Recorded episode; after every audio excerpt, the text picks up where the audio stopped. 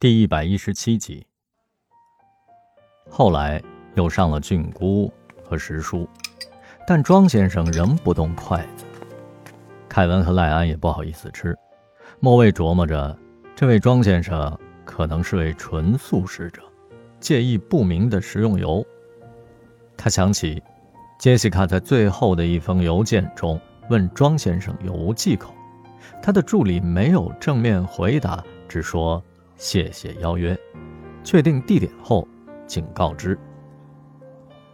也许杰西卡给他转发邮件时删除了助理的关键回复，而他以为没有回复就是没有忌口。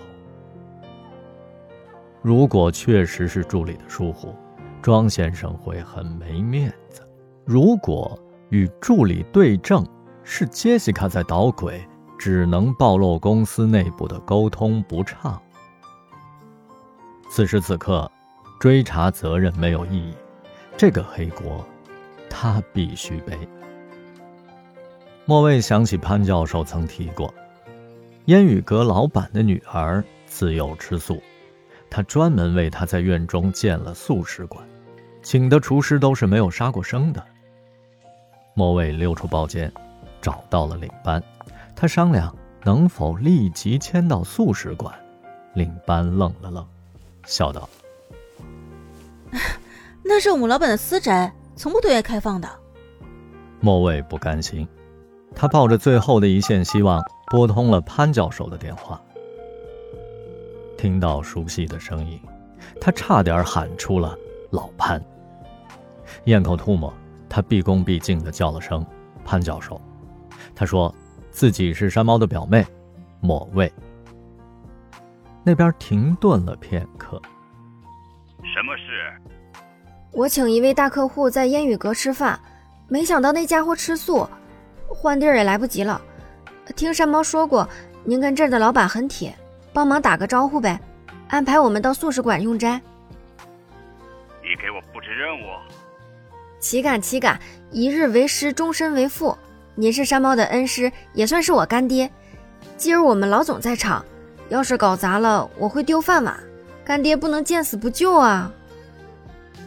你这贫嘴泼赖劲儿，跟山猫如出一辙，倒省了身份验证了。挂掉电话，莫伟回到包间。凯文和赖安正绞尽脑汁的寻找话题，从太极养生扯到了地产风云。庄先生的性情和石玉一样寡淡，他应两句就不吭声了。就在饭局陷入僵局的时候，领班手提着木雕六角的灯笼推门而入，深鞠一躬说道：“我们宋老板请四位贵宾到内室小酌。”大家一半惊讶。一半好奇，随他在夜色中挑灯穿过了垂花门，顺着游廊走入了内院的厢房，仿佛穿越进了大观园。四壁书画琳琅，中间放置着红木青花瓷面的圆桌，三对雕花圆凳。出于山猫曾经的职业习惯，莫卫立即盯上了一幅山水扇面画，竟是王建真迹。庄先生从兜里掏出了一枚放大镜，站在画前细看良久。好眼力啊！这岭南三杰同时亮相，也实属罕见啊。庄先生一一看过，中间那幅老梅是伪作，藏品在香港。一位穿着典雅的女子从屏风后面走了出来。她请大家入座。侍者说：“这就是他们的老板，宋玲。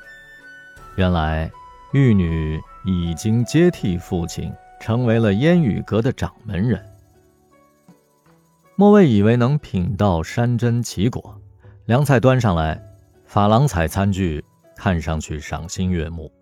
不过里面盛的是些腌白菜、峨眉豆、南瓜秧。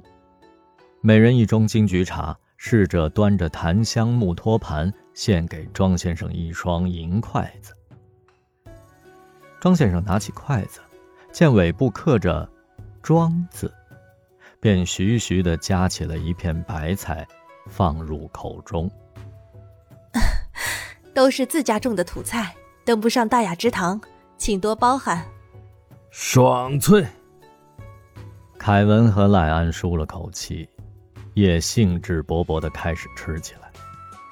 莫卫却没了胃口，他暗想：老家伙，好东西吃腻歪了，这把年纪了还作秀，有话不说，装腔作势，骨子里贪图权贵和美女，还要打着清高淡泊的幌子。